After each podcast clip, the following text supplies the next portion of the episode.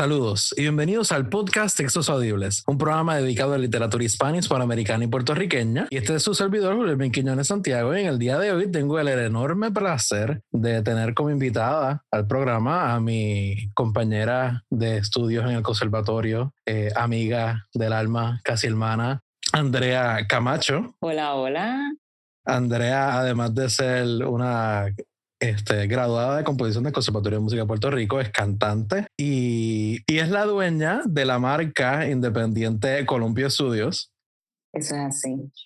Y la razón por la cual quería que ella estuviera en el programa es porque yo recuerdo cuando estábamos en el conservatorio, estábamos en nuestro primer año y de esas tertulias que muchas veces este, tenemos los estudiantes de bachillerato, estamos hablando de muchas cosas. Y dentro de esas tertulias surgió que ella es una fanática de la poesía de Julia de Burgos, eh, poetisa puertorriqueña que a mí siempre, desde que yo estaba en la escuela, siempre me había llamado la atención y siempre había pensado en ella en Julia, ¿verdad? Como un, un, mundo en toda ella misma y su poesía como otra cosa. Y pues como que cuando a veces hablamos de poesía, hablamos de literatura, como que siempre volvíamos al tema de Julia y era un tema que, que era bien persistente en las conversaciones, una apreciación mutua a lo que era la obra de Julia de Burgos y, y pensé como que cuando estaba pensando e ideando este arco que iba a ser para este mes, para hacer en celebración al natalicio de Julia de Burgos, dije, ¿qué mejor persona que traer que Andrea, que ella ama esta poesía y la, la ve desde el punto de vista que toda persona puertorriqueña, mujer, se identifica con esta, con esta voz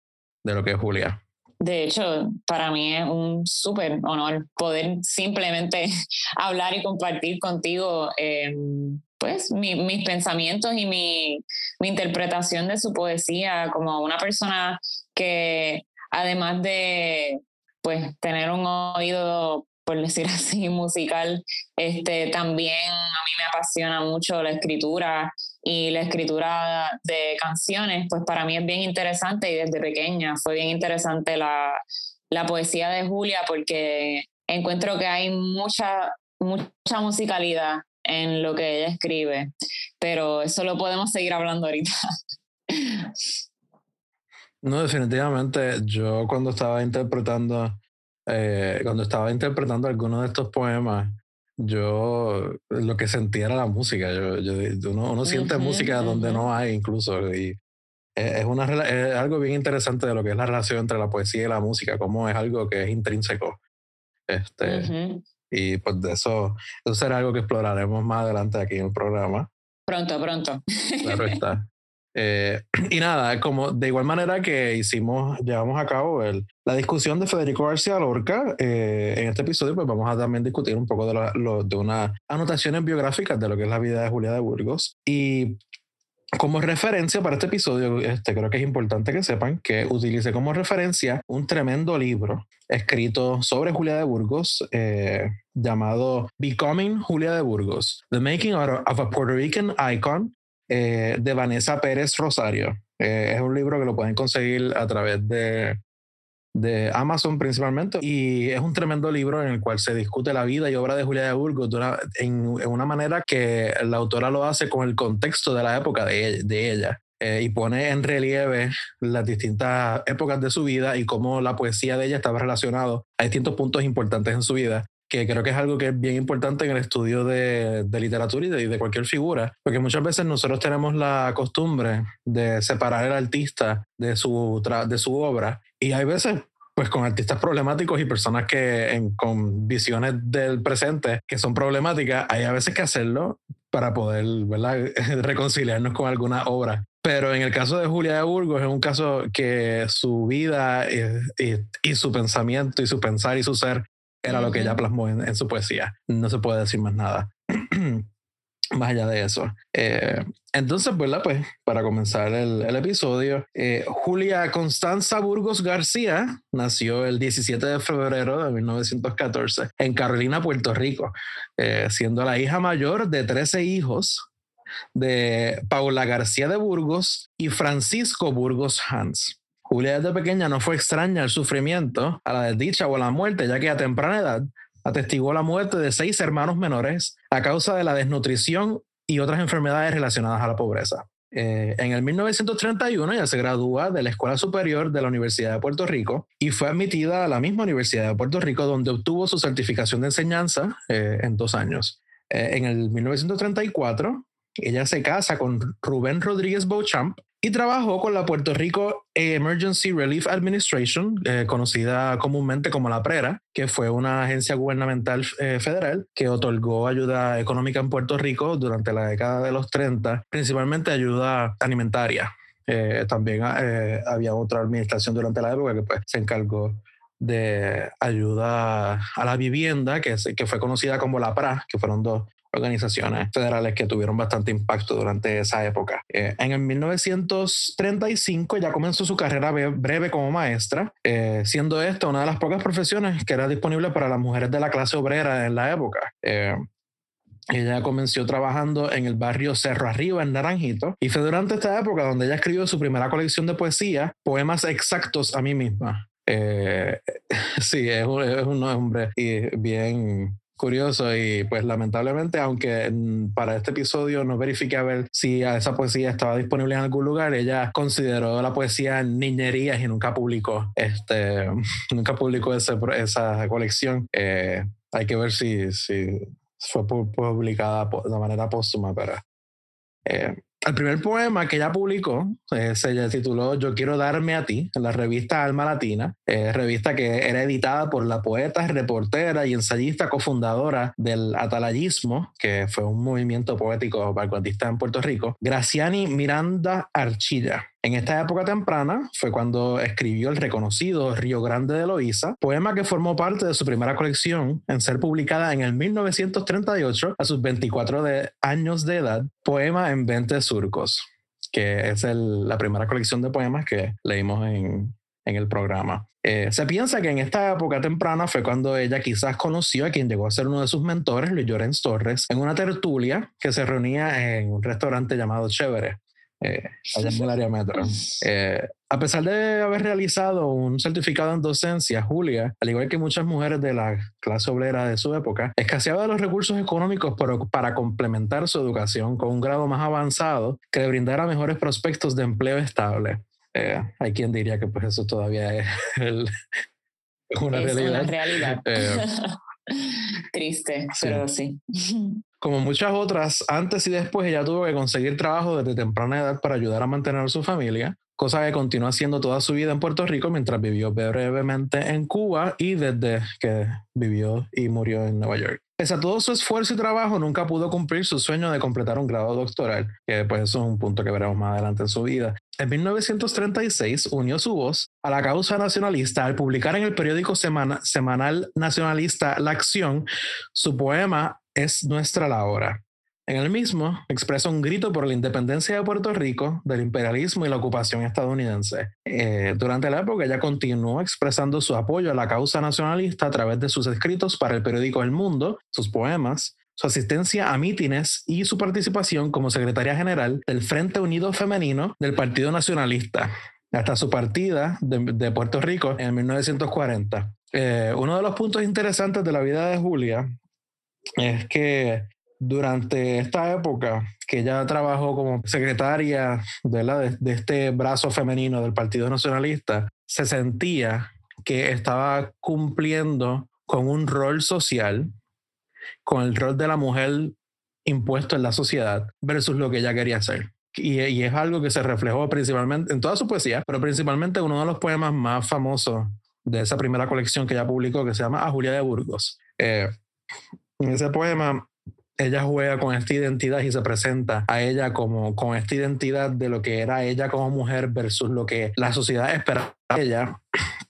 Y algo que me resultó bien interesante que leí en el libro eh, Julia de Burgos es que la autora relata cómo la posición de Julia de Burgos eh, durante esta época, a pesar de que ella tenía este conflicto interno de ella expresar quién ella era como ella siendo su yo y su verdadero yo versus al yo de la sociedad, ella estaba siendo a la vez partícipe de este rol social que era esperado de ella. Parte de esto que la autora argumenta es que durante su papel como parte del Frente Femenino Unido, ella tenía que hacer... Eh, comunicados de prensa y hacer este, presentaciones y conferencias en las cuales ella estaba hablando del ideal de la independencia, porque era lo que defendía el Partido Nacionalista, pero en una forma en la que satisfaciera la sociedad. La sociedad, pero también los hombres que eran parte del Partido Nacionalista. Ella en... Hay un escrito, hay un escrito de ella, básicamente durante 1936, cuando ella era parte del Frente Unido Femenino y los miembros de, de este grupo conmemoró el grito de Lares en la ciudad de Lares, convocó un discurso titulado La mujer ante el dolor de la patria. Un discurso que pueden buscar por internet, es un tremendo discurso. A la vez que ella está articulando las ideas de la independencia, ella está también clamando eh, un ideal albisuista que Albizu usaba durante la época que refería a la valentía de las mujeres españolas que lucharon junto a los hombres en la guerra, en la guerra civil española. Es decir, estaban articulando durante esta época un imaginario y un mensaje que iba dirigido a este pensamiento en Puerto Rico y esta, y esta revolución puertorriqueña, con todavía guardando esta, este pensamiento de Puerto Rico como nación que era nación de España, como que todavía, todavía aliándose a, esa identidad española, que era una identidad que, que, que no estoy diciendo que Albizu la tenía, pero era una identidad que era de una identidad española dentro de la puertorriqueña, de lo que vino a ser la puertorriqueña, que estaba relacionado a muchas de las clases altas que fueron, que fueron las que estaban buscando esta independencia durante esta época. Porque algo que la gente no entiende y, o, quizás no es que no entiende, sino que no, no hay mucha conciencia, es que cuando el grito del Ares se hizo, eh, fue liderado por hacendados y personas y, y, hacendados este, que estaban relacionados a España, pero que se sentían puertorriqueños y querían mandarse a sí mismos. Si Puerto Rico hubiera logrado la independencia por el grito del Ares, quien hubiera mandado en Puerto Rico hubiera sido esa clase hacendada española que hubiera, que hubiera ¿verdad? puesto su, su dominio en, en, la política. Y claro, habían puertorriqueños hacendados también, como Ramón Emeterio Betance, pero iba a ser eh, toda esta élite este, eh, pudiente, pudiente español, españolizada, iba a ser lo que iba a ser esta clase dominante.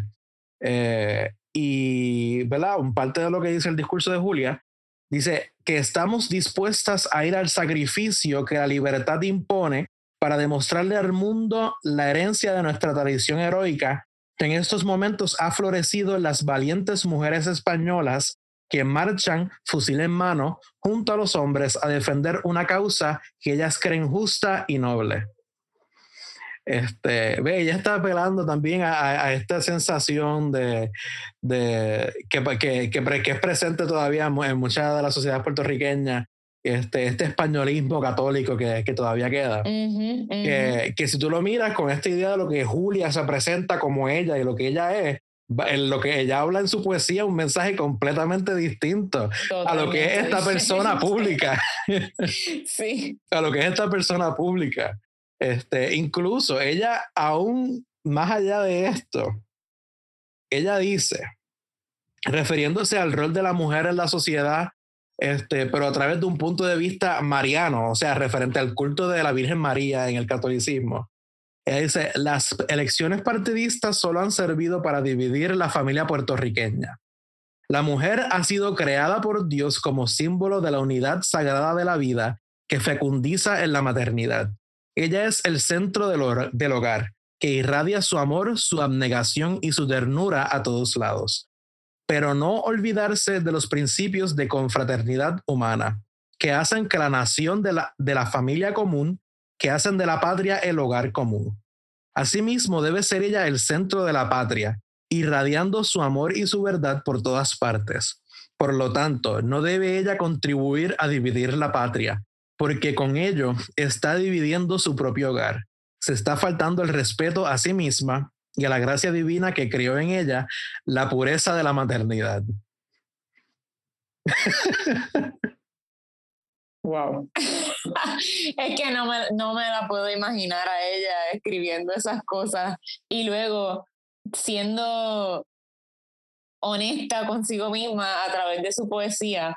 Eh, es como son personas totalmente diferentes. Y también es bien interesante eh, como ella habla de, de, temas como fraternidad y, y la familia y que yo no dudo que obviamente esos eran valores muy, muy profundos e importantes para ella, pero a través de su poesía, eh, como estábamos hablando hace poco, em, la poesía de ella siempre es un tipo de escapismo, siempre es este espacio en el que ella se sale de su cuerpo y se mira desde afuera y se analiza y, canaliza las emociones y, se expresa en total libertad sin, sin inhibirse de sentir cosas negativas o cosas positivas o de ser este tipo de mujer u otro tipo de mujer. Ella literalmente es una liberación total y escuchar ese escrito es, es algo tan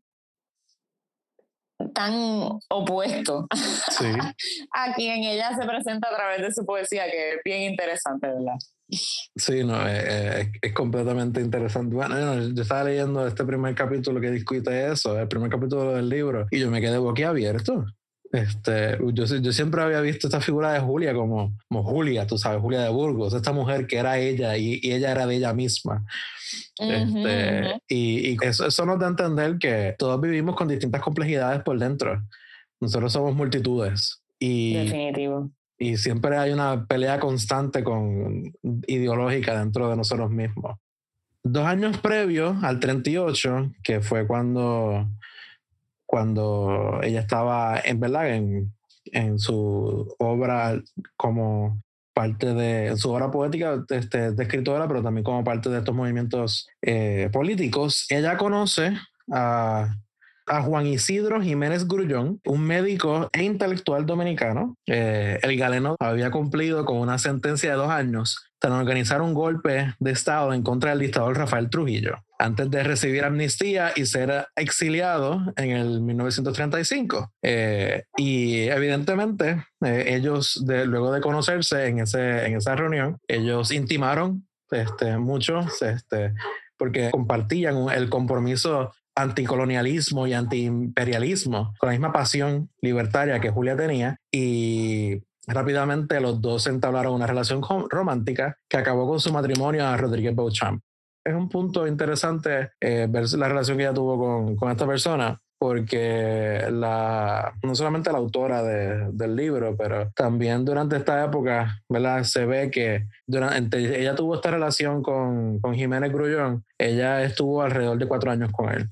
Y ellos vivieron un tiempo en eh, vivieron un tiempo en Estados Unidos, luego en Cuba y luego de nuevo en, en, Estados Unidos cuando ella lo dejó en el 42 permanentemente. Este, pero se dice que, que, la relación de ellos fue una relación eh, eh, un poco sufrida y, escrutada por la familia de él, porque él aparentemente todavía tenía eh, planes, o al menos estaba pensando eh, correr a la presidencia en algún momento en Dominicana. Y el hecho de que Julia era una mujer divorciada no era algo que era bien visto en la, en la sociedad, este, conservadora católica. Y, y, es algo que, pues, este, pues parte de, de, de los juicios que se emitían contra ella y el respeto que ella se tenía ella misma. Este, más allá de eso, ella, eh, ella eh, se muda esta, eh, brevemente, como dije anteriormente, a Nueva York, vive un tiempo en Cuba y, luego permanentemente regresa a Nueva York en el 42. Y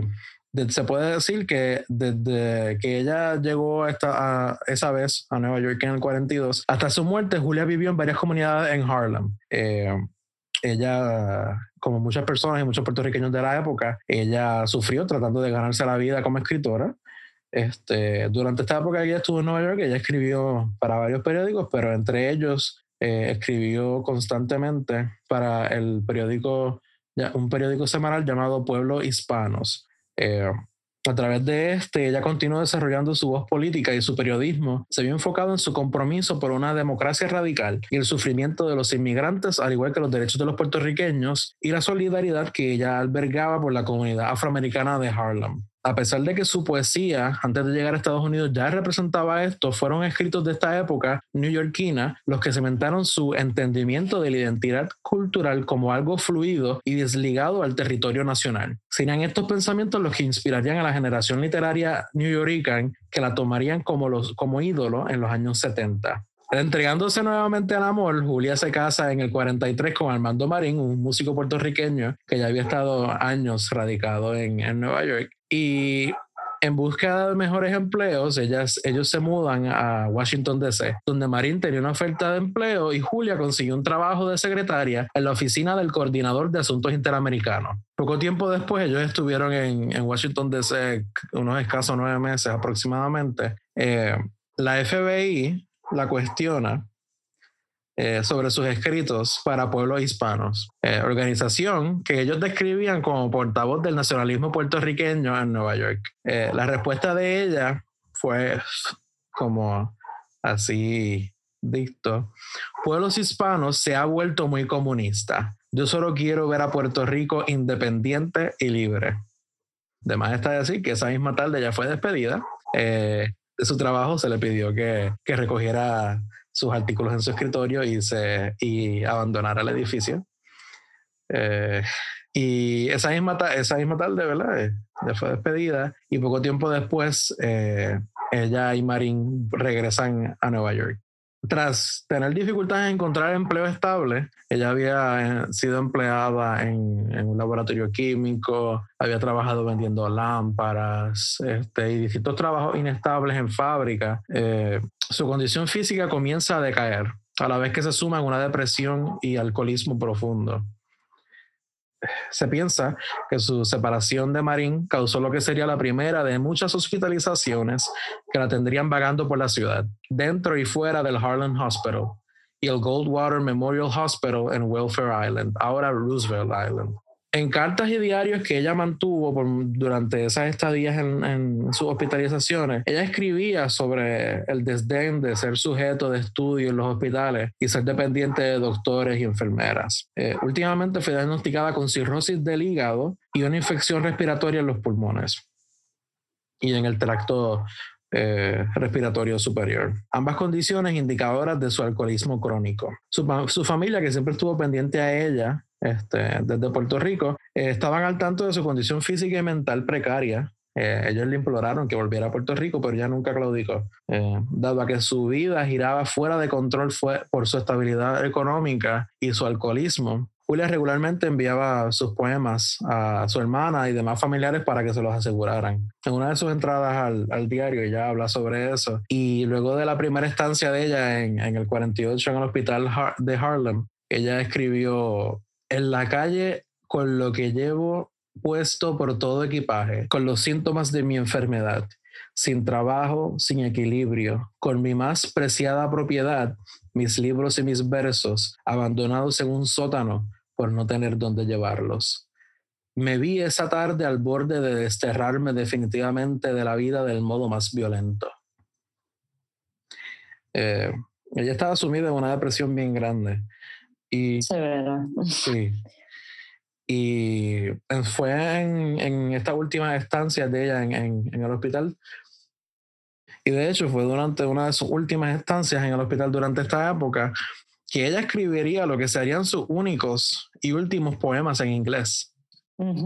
Eh, eh, uno titulado Farewell in Welfare Island y The Sun in Welfare Island. Hasta hace unos cuantos meses yo desconocía por completo que Julia, que Julia había escrito poemas en inglés. En inglés. y, y, es algo, y es algo sumamente trágico que han sido los últimos dos poemas que ella hizo. Yo creo que en cierta manera fue con toda la intención, porque también a través de su obra, Julia tiende a ser una persona que a pesar de ser muy honesta, también está bien sumida en este imaginario y a veces a causa de eso, pues puede sonar su poesía un poco dramática. Pero pues quizás yo, yo pienso que por esa misma razón y, y, por darle también un peso hasta poético al hecho de que sus últimos momentos de vida fueron en el último lugar donde quizás ella quiso haber estado, que era Estados Unidos. Estoy segura que ella quiso haber estado en Puerto Rico, este, pero no bajo las condiciones en las que estaba.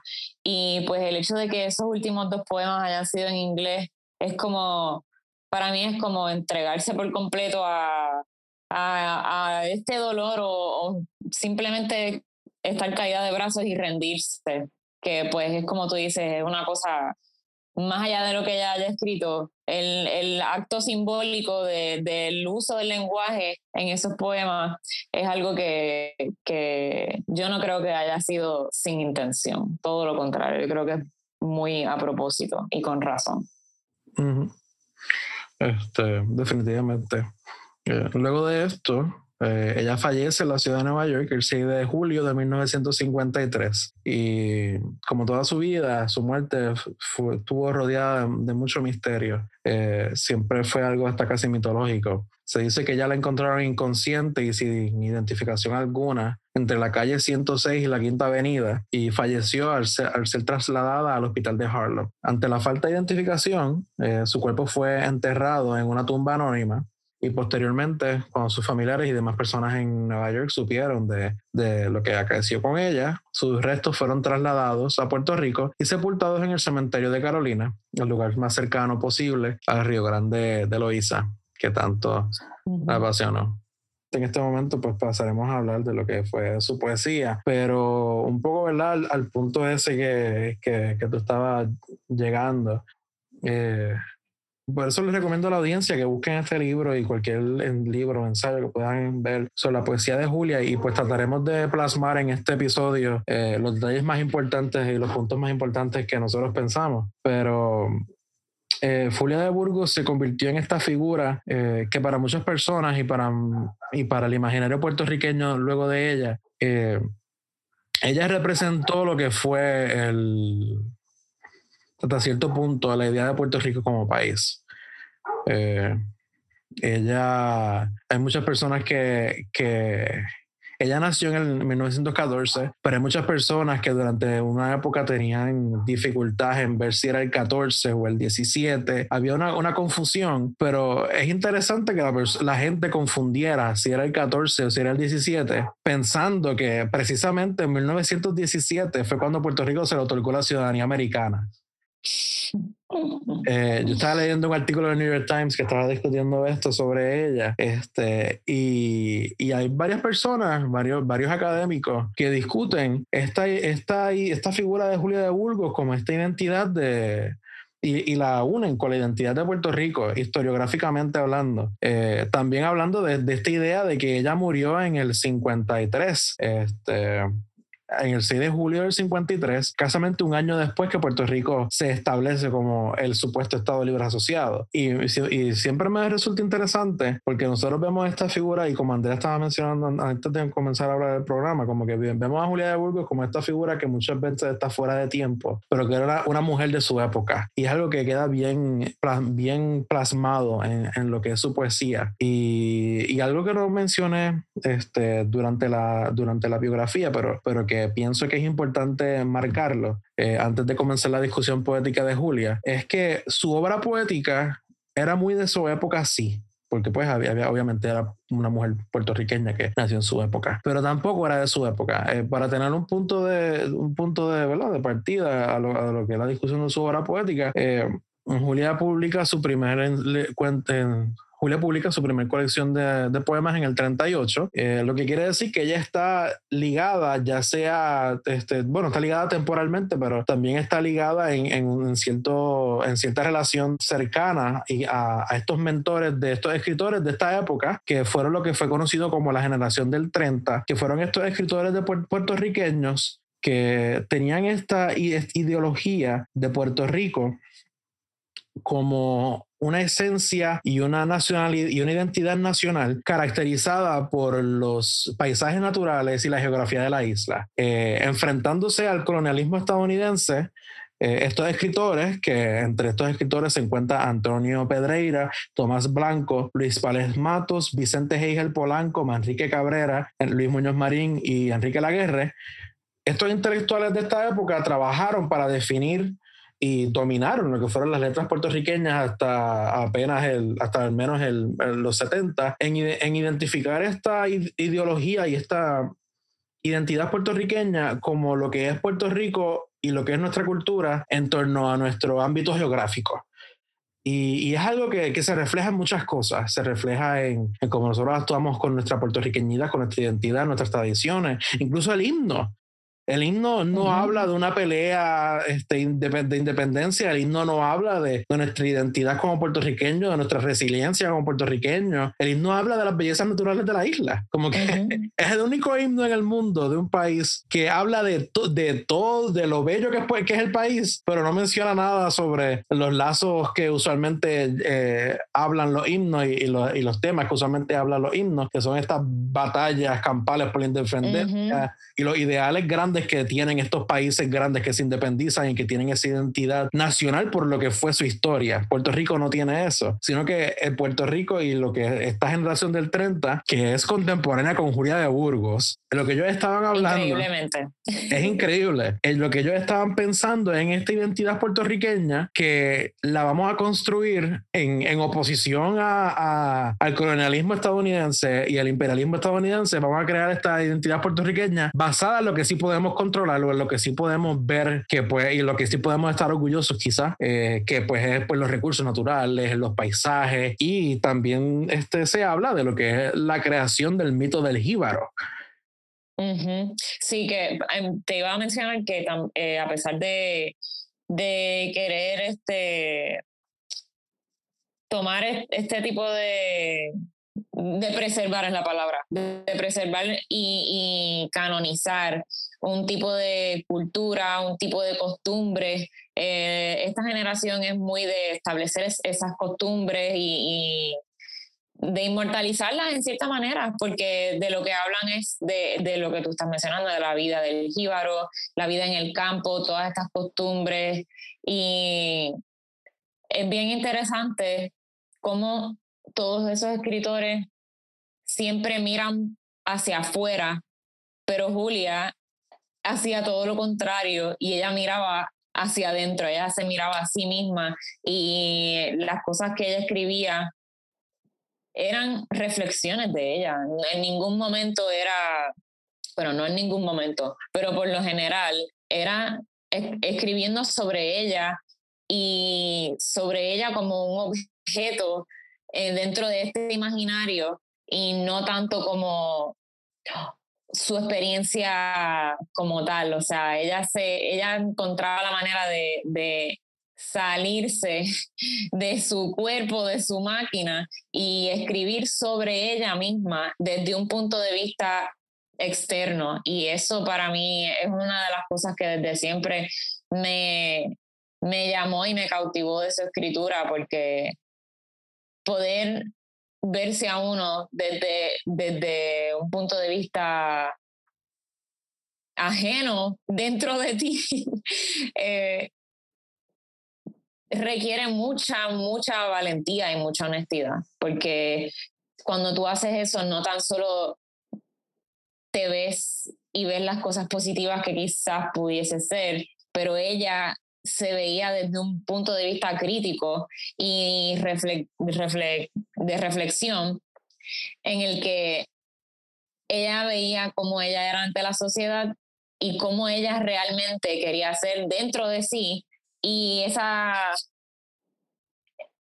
ese encuentro entre ambas estando en el mismo cuerpo pero no siendo la misma persona es algo que es, para mí fue bien interesante desde siempre. Una de las cosas que más a mí me llamó a su trabajo.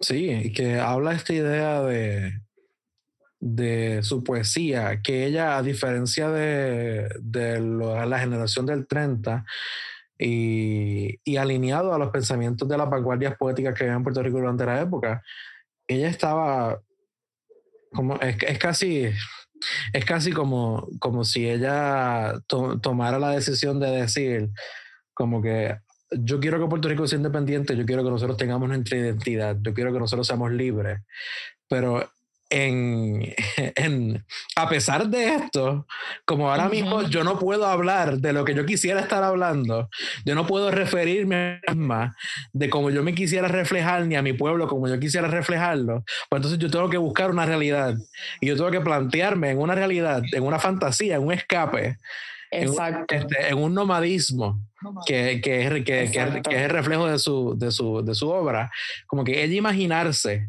y ella idearse esa, esa, esa identidad, ella idearse como ese, eh, esa, esa partida. Eh, para ella mirarse dentro de sí misma y, de, y, mire, y como tú dijiste, mirándose a ella misma, es como ella puede ver quién ella misma es y interpretar su identidad, pero buscando adentro. Como que ya que afuera no lo veo y afuera no lo veré probablemente, pues hay que mirar adentro para, para ver qué uno encuentra. Eh, hay, uno, hay uno de los poemas de ella que, que también habla de esa búsqueda de identidad, pero hay un poema de ella que se llama Pentacromía, que que ahora, ahora mismo leyéndolo, no estoy seguro si yo lo leí en los episodios, quisiera haberlo leído si no lo leí. Ella dice, ella dice, es parte de Poema en 20 Surcos. Ella dice, ¿verdad? Voy a brincar el primer, ah, no, no voy a brincar el primer eh, verso. Lo voy a brincar, pero no lo voy a brincar. Ella dice, hoy día de los muertos, desfile de sombras, hoy sombra entre sombras, deliro el afán de ser Don Quijote o Don Juan, o un bandido o un ácrata, obrero o un gran militar. Hoy quiero ser hombre. Me queman las ansias de ser aguerrido y audaz capitán peleando en la España febril de Valencia, asido a las filas del bando leal. Hoy quiero ser hombre, sería un Quijote, sería el Alonso Quijano verdad, del pueblo en que héroes de vida hoy convierte los héroes en sombras del loco inmortal. Hoy quiero ser hombre, subir por las tapias, burlar los conventos, ser todo un don Juan, raptar a Sor Carmen y a Sor Josefina, rendirlas y a Julia de Burgos violar. Me parece y aquí voy a hablar desde mi punto de vista como mujer. no que no lo haya hecho antes, pero ahora explícitamente y específicamente desde ese punto de vista. El hecho de que ella haya escrito ese poema, pero específicamente esa última línea, y lo digo con un énfasis en los tiempos en que nosotros actualmente estamos viviendo mi eso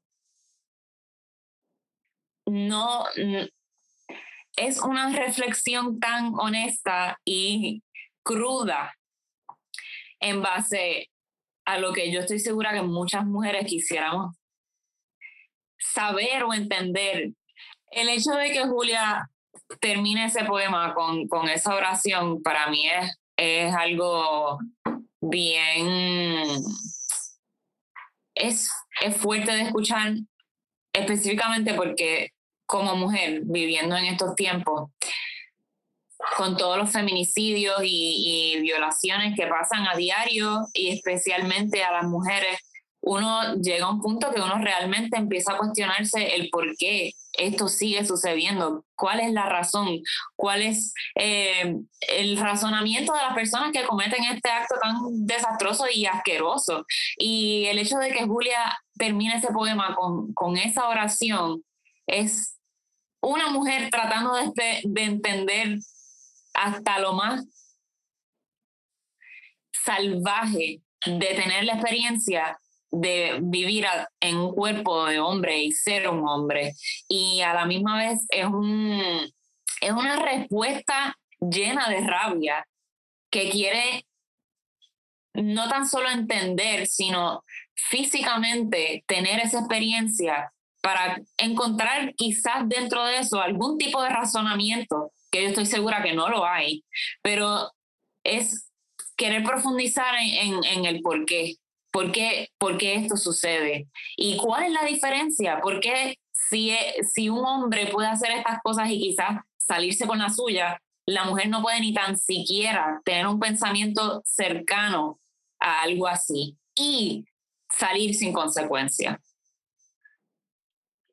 pero también es esta idea de, de, este poema carga esta idea de que, como tú estabas diciendo, ella quiere ser hombre porque ella quiere dentro, quiere meterse en la identidad de lo que es el hombre y ver esas oportunidades, ver esas cosas, e-, esos beneficios que no se le daban a ella durante su época, por ser, simplemente por ser mujer. Como que ella quiere ser Quijote, ella quiere aventurar, ella quiere viajar, ella quiere este, eh, ¿verdad? Ella quiere eh, explorar su sexualidad y su virilidad de la misma manera que los hombres en la época les era permitido hablar y, hablar de su sexualidad y explorarla. Y era parte de la sociedad y el pensamiento machista en que el hombre pudiera hacer lo que quisiera sin, sin, sin repercusiones.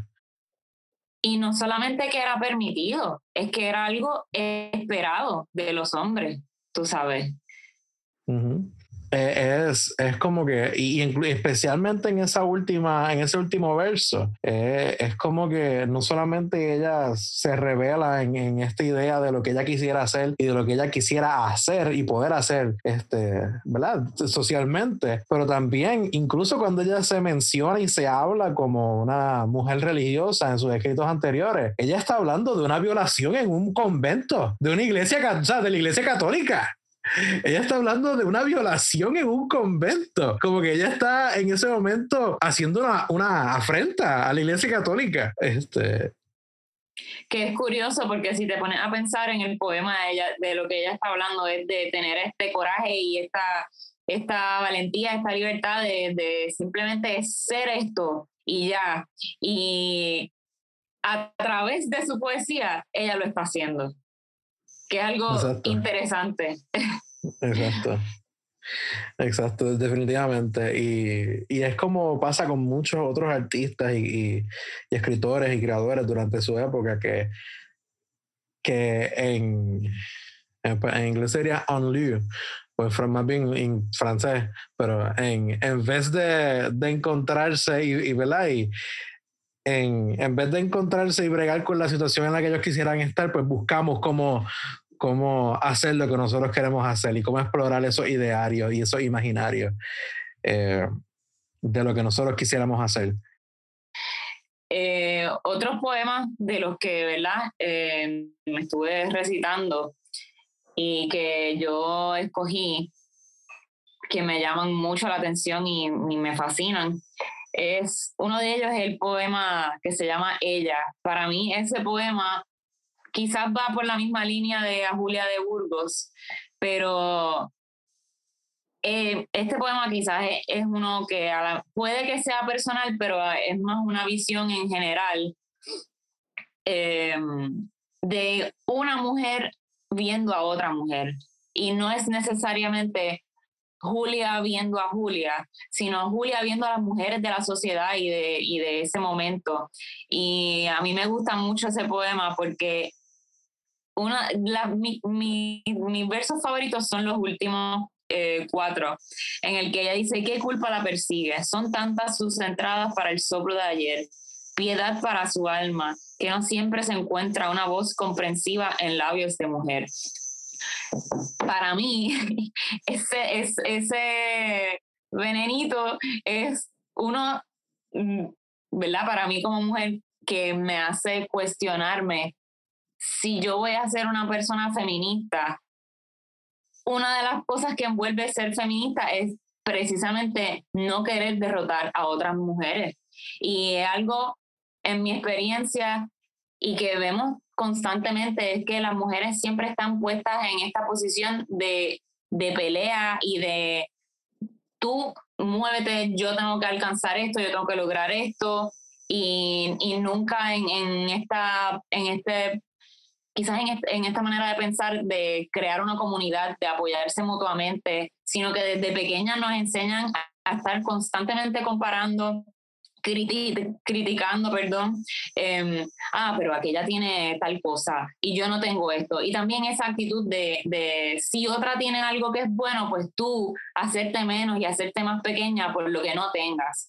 Y para, por eso para mí es tan no sé, es como una revelación del pasado leer ese verso porque es algo que es tan real y a la misma vez es tan triste porque esto Julia lo está escribiendo desde yo no sé hace cuántos años atrás y es algo que aún hoy sigue sucediendo. Esa actitud de, de derrotar y de querer superar, o, pero superar a través de hacer que otros sean más pequeños, sigue existiendo en nuestra sociedad. Y es una manera de pensar hasta machista, tú sabes. Eh, pues eh, este poema es, es una reflexión feminista para uno como mujer específicamente, como mira, no te puedes, no puedes decir que eres feminista y, y andar hablando y queriendo derrotar a otras personas y haciendo mal, ¿sabes? No, eso no va.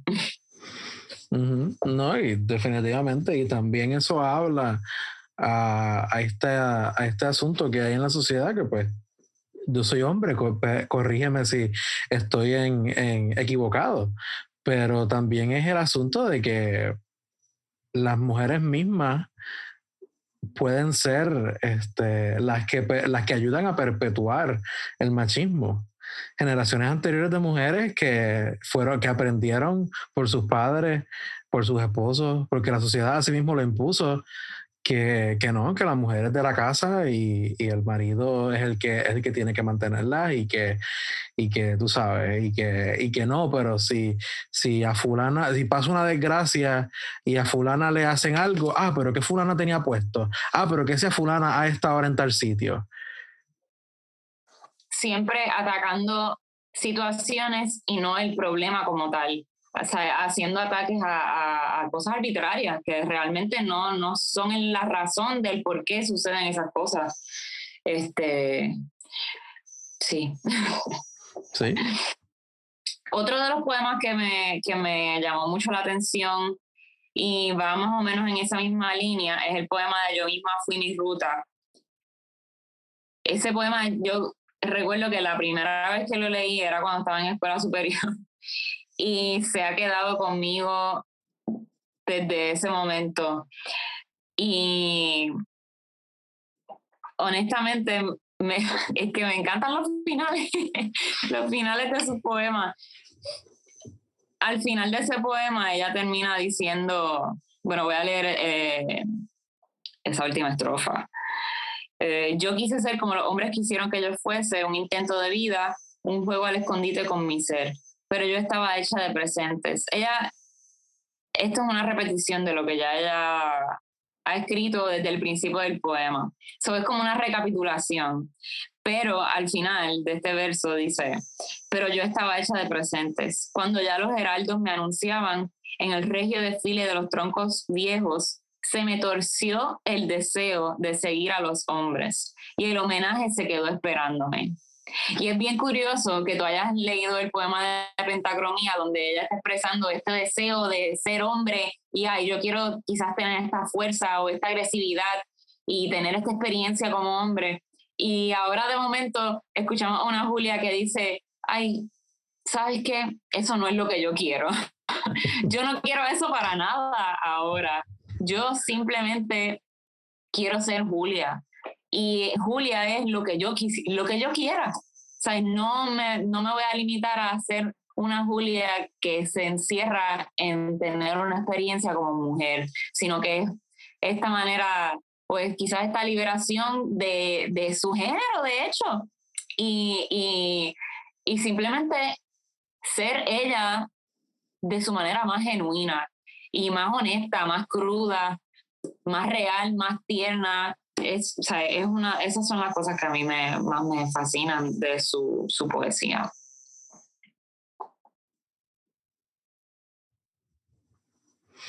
Sí, definitivamente. E, es como que volviendo un poco a, esa idea de que, de que uno hay, hay, un hay, hay un poeta estadounidense que se llama Walt Whitman y él, él en un poema dice que nosotros contenemos multitudes. Este, y, y, definitivamente este, esta idea de que, de que incluso dentro de lo que ya hemos discutido que de ella, como que esas disyuntivas que ella tenía en ella misma, como que siempre fue un, un, un enlace en común en toda su poesía, que ella siempre estaba en esa búsqueda interna este, como que al ver su biografía, ver su vida, este, ella, quizás podemos hasta decir que, que ella cuando encontró su, la única felicidad que ella tuvo, o la, única, o la única liberación que pudo lograr más allá de lo que ella hubiera querido haber hecho este, en esta vida terrenal, este, ella encontró su liberación y su, y su y su verdadero ser a través de su escritura. Este, como que es algo que es tan visceral, uno imaginarse eso, este, y pues claro, son, pues, son, personas de distintas épocas y, y, pues uno mirar atrás y, y, ver todo esto y pensar todo esto, quizás puede ser un poco difícil, eh, pero, pero es la realidad de muchas personas. Este, y es la realidad de, de, lo que era esta, este pensamiento que ella albergaba. Y, y para mí es bien, es bien, visceral. Como que pensar en, en esto, pensar en su, en, su obra, pensar en que, en que yo lo dije, la, yo lo dije rápido en, la biografía, pero ella estuvo bregando por mucho tiempo y sufriendo en carne viva lo que fue es luchar por la independencia aquí en Puerto Rico, cosa que, que que cualquier puertorriqueño que, que, quizás pueda estar escuchando pueda atestiguar que las personas aquí en Puerto Rico, quizás antes no tanto, pero ahora el independentismo y el nacionalismo y el pensar en independencia es algo que es súper este, contra natura en cuestión de, de, puertorriqueño, es una lucha fuerte. Y que ella haber vivido eso durante su época y hasta el 40 que ella se fue permanentemente de, de Puerto Rico y nunca volvió. Este, como que teniendo todo esto en mente y como que ella, aún así fuera de, de Puerto Rico, su identidad, este, como mencioné, que ella había la identidad como algo fluido que no solamente se era solamente algo atado a, un terreno o a, una geografía, tú sabes, ella aún allá afuera en Estados Unidos, ella siempre fue puertorriqueña. Lo más cercano a Puerto Rico que ella tenía era Nueva York, y era pues por lo que era, por la comunidad este, puertorriqueña y hispana allá, pero ver de manera tan visceral cómo eso fue algo que, que, que ella enfrentó en su vida y que fue algo que, o sea, tú ves que ella, tú miras su poesía y su poesía ella. Eh, es ella completamente con, con, todas sus fallas y todas sus virtudes. Este, a veces uno tiende, y, y, uno no, todo el mundo, eh, uno tiende a, a, mirar estas figuras históricas y estos próceres y estas personas como, tú sabes, a veces el, el tiempo las inmortaliza y, la, y, las, y, las, y las pone, y las pone, las vuelve beatas, tú sabes. Y, y todas estas personas tenían su, su todos sus errores, tenían todas sus virtudes y, y, y ver cómo estas, estos errores y quizás estas distintas vicisitudes que ellos tenían dentro de sí mismos, era lo que lo hacen que sean este, espíritus que no mueren este, figuras que no mueren, que todavía la poesía de ella está viva y continúa estando viva en, toda la obra poética y literaria y, en toda y, que la trasciende, tú sabes. Es algo que, que, para mí, por eso para mí fue muy importante hacer este episodio y, traer a Andrea que, que, leyera poesía y poner a, Carla que leyera, que leyera el primer poema, porque es, es algo que, que que uno toma, que es fácil tomar por sentado, uno no mirar estas figuras históricas y uno aprender de sus vidas, tú sabes, uno, uno encontrarse en la misma poesía, porque eso, eso es lo que es hermoso de la literatura, que, que uno puede vivir muchas vidas y uno puede vivir muchas identidades y muchas personas y muchas experiencias de vida que uno mismo no, quizás no pueda tener la accesibilidad a, a tener, a vivirlo. De hecho, yo creo que una de las razones por la que la poesía y el trabajo y las obras de Julia se han permeado tanto en nuestra cultura es precisamente por el hecho de que ella puede ser tan honesta al momento de escribir y a nosotros como seres humanos somos receptores de, de cuando alguien está siendo honesto o no. Y eso uno lo nota rápido. Y por eso yo creo que además de, de, de ser así, también es una manera directa en la que ella puede conectar con la persona que, que está leyendo su obra y su trabajo, porque ella se habla de una manera tan genuina de ella misma que cualquier persona que también se, se puede identificar con eso lo va a hacer y aún el que o, quien no pueda va a sentir algún tipo de conexión con la poesía y la escritura de Julia. Definitivamente definitivamente. Eh, y por eso pienso que, que es importante que uno toma estos espacios y estos momentos para uno, para uno ver esto y meditar sobre esto. Me gustaría también hablar de otro tema que, que, le, que te estaba mencionando, Julio, que para mí es bien interesante, además de cuán genuina y, y, honesta y cruda y, y todos los imaginarios que Julia describe Em, para mí algo bien interesante de su poesía y su escritura es la musicalidad que tiene.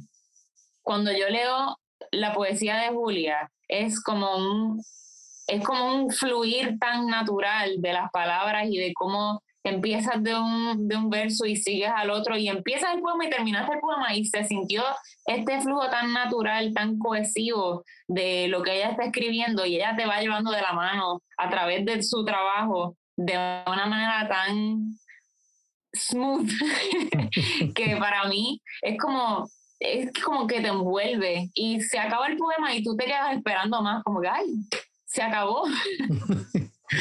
No definitivamente como que alguna, quizás algunos de los oyentes podrán notar que yo disfruto, yo disfruté y continuaré disfrutando leer, leer poemas de Julia, porque como que la manera en la que los versos se le salen a uno de la boca, como que es, es algo como que súper, es una poesía que, que que denota un uso del idioma único y, y, la manera en la que ella entreteje, porque es, es una cosa, es, casi como, como si estuviéramos hablando de, de, de tela y, y, de, y de costura, como que la manera en la que ella entreteje cada letra y todo, y todo fluye como, como, Natural. Natural, como que no, no hay nada de artificio en, en la poesía de ella. Eh, no hay nada que sea este, ella usando metáforas estériles ni, ni vocabulario súper complejo como para jactarse de que ella sabe de vocabulario. No, es algo súper. Este, una invención de, de, ella misma que es súper natural, como, como el súper natural y fluido como el río. Este, que ella, que ella siempre este, no, no solamente el río, es que a través de su escritura hay un tema que funciona como hilo conductor, ya que estamos hablando de telas, em, funciona como hilo conductor a través de toda su, su obra. Cuando ella habla del agua, a través de toda su escritura, ella tiene este espacio especial para el agua como y de hecho ella la personifica también, que es algo que a mí me fascina muchísimo, porque yo encuentro que dentro de la naturaleza hay mucho de lo que podemos aprender simplemente con observar. Y se nota que Julia era una persona extremadamente observadora con la manera en que ella habla y escribe sobre el agua y la personifica y le da estas características. Es, es, es una creatividad bien única para mí. Definitivamente. Y, y, lo que es curioso de la, pues, de la obra de ella es que, a diferencia de, lo, de la generación del 30, que, que buscaban a mirar la naturaleza y como esta búsqueda de identidad y nuestra identidad es de esto, ella miraba la naturaleza de una forma en la que ella buscaba como que como una mitología, como que algo súper metafísico, la manera en la que ella habla de, de, los cuerpos de agua, Súper natural. Sí, como que ella, ella no habla de la naturaleza y de la identidad de puertorriqueño como, como esta, esta persona que está alrededor de toda esta naturaleza, no, ella habla de la naturaleza misma. Ajá, como algo mítico casi. Exacto, como que, como que adentrándose a lo que es esta idea del río y ella misma habla personificando al río y ella misma volviéndose el río, como que, como que esta experiencia, este, transfiguración, como que este, todo este pensamiento súper metafísico. Esta idea de, de, representar la identidad, de representar lo que es el placer, de representar lo que es toda esta búsqueda interna de, de, del yo este, y del espíritu, como que ella lo dice, ella, Río Grande de Loíza, lárgate en mi espíritu y deja que mi alma se pierda en tus riachuelos para buscar la, la, fuente que te robó de niño. Como que ella, ella, como que de nuevo, esta idea de buscar hacia adentro. Y no, y no, es, no, no es solo buscar, es buscar y profundizar, porque son, son estos conceptos que no solo, o sea, uno no los, no los puede lograr simplemente con una reflexión corta. Son unos conceptos que son bien profundos y, y reflejan un estado de meditación y de pensamiento crítico profundo eh, y definitivamente, ah, otra cosa que te iba a mencionar es que el, el, de la manera en la que ella describe y, y habla sobre la naturaleza, se puede decir ¿verdad? En mi opinión, mi humilde opinión, que es quizás hasta una contrarrespuesta a cómo los escritores de la época describían la naturaleza de Puerto Rico y la describían como algo que simplemente es una naturaleza, ¿sabes? No, no tiene ni esta personificación ni esta identidad de algo más que simplemente ser un bosque, un río, un árbol, un campo, tú sabes, que eso también es algo que la, la distingue a ella dentro de su, su generación y, y es, es, bien particular que ella tome eso y lo haga de esa manera. Eh, definitivamente es, bien sorprendente. Eh, ese poema, yo no recuerdo si el poema lo leí en alguno de los episodios, pero yo creo que no, pero si no lo leí lo voy a incluir en este. Eh, porque este, el, además de ser uno de los poemas más famosos de ella, es, esta búsqueda, es esta representación visceral, como que vuelvo a la palabra visceral, como que esta unificación de lo que es ella con la naturaleza y de lo que podemos ser uno con la naturaleza. Este, en vez de dejar de mirarse a uno mismo o, y mirar la naturaleza como un espacio en el cual nosotros estamos, y habla casi hasta como de un espacio del, de donde nosotros vinimos y del cual nosotros podemos volver a ser parte. Y pues claro, al, fin, al final al cabo, uno va a un hoyo este, y vuelve a ser parte de la naturaleza.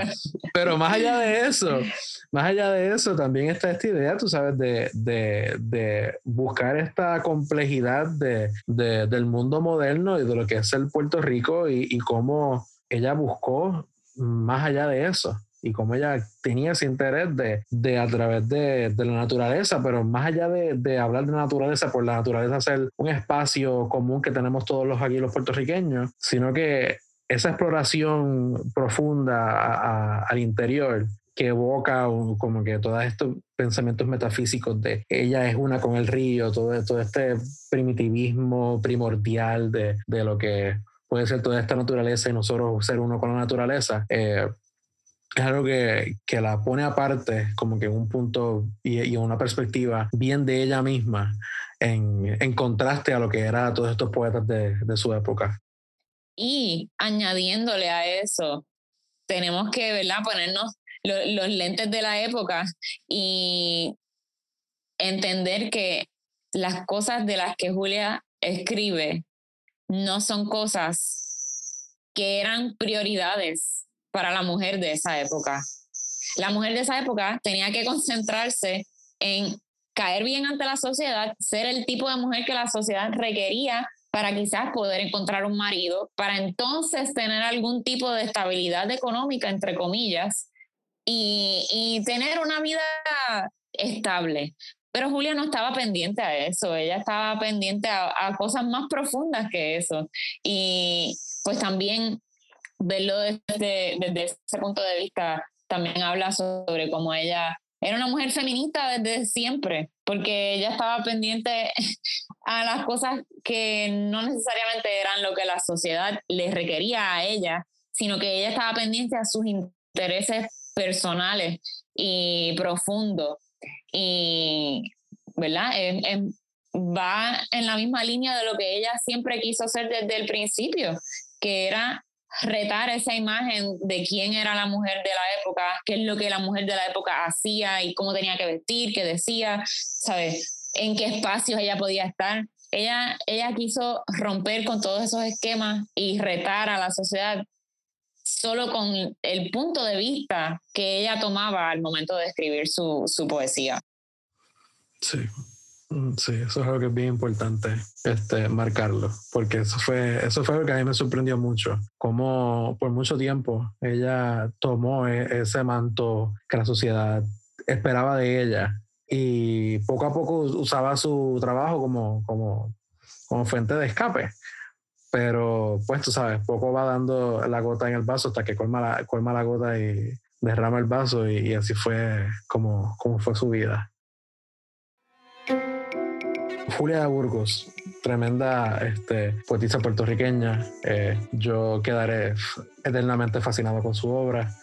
Eh, y probablemente este, esto no sea lo único de Julia de Burgos que escuchan en el podcast. Eh, Andrea, si algo más que quieras añadir a, lo que estamos hablando nada, no podemos cerrar el capítulo sin agradecerte por permitirme estar en este espacio y compartir sobre mis experiencias y mis opiniones sobre el trabajo de Julia definitivamente es un trabajo que todo puertorriqueño y puertorriqueña debería leer y, querer conocer más porque hay mucha riqueza en su trabajo y mucho de lo que somos como puertorriqueños y, podemos ser en, un futuro y, en el presente también. Así que nada, eh, te agradezco la oportunidad, gracias por tenerme aquí eh, contigo compartiendo mis opiniones. Este, y voy a aprovechar y decir que si quieren conseguirme en las redes, me pueden conseguir como Andrea es o es Andrea a través de, Instagram, mi Instagram personal. Y también pueden eh, buscar mi página Columpio Studio para que vean las, las cosas que yo hago a través de los textiles. Definitivamente. Eh, Andrea es este tipo de persona que ella no hace una cosa que no esté relacionada a otra. Porque la manera en la que, la manera en la que Siempre busco la manera. Sí, la manera en la que ella ve la música, ella te habla de tela, ella te habla de diseño, ella te habla de todo. Eh, eh, de verdad que es algo increíble el, el, trabajo que ella ha logrado hacer hasta ahora. Así que por eso la quiero tener en el programa, porque es alguien que yo. Ah, alguien que es casi como una hermana para mí, alguien que yo admiro. Y yo sé que, que es mutuo, es mutuo. Ella tenía algo que decir sobre Julia y yo, tenía que tenerla. Aunque fuesen dos disparates.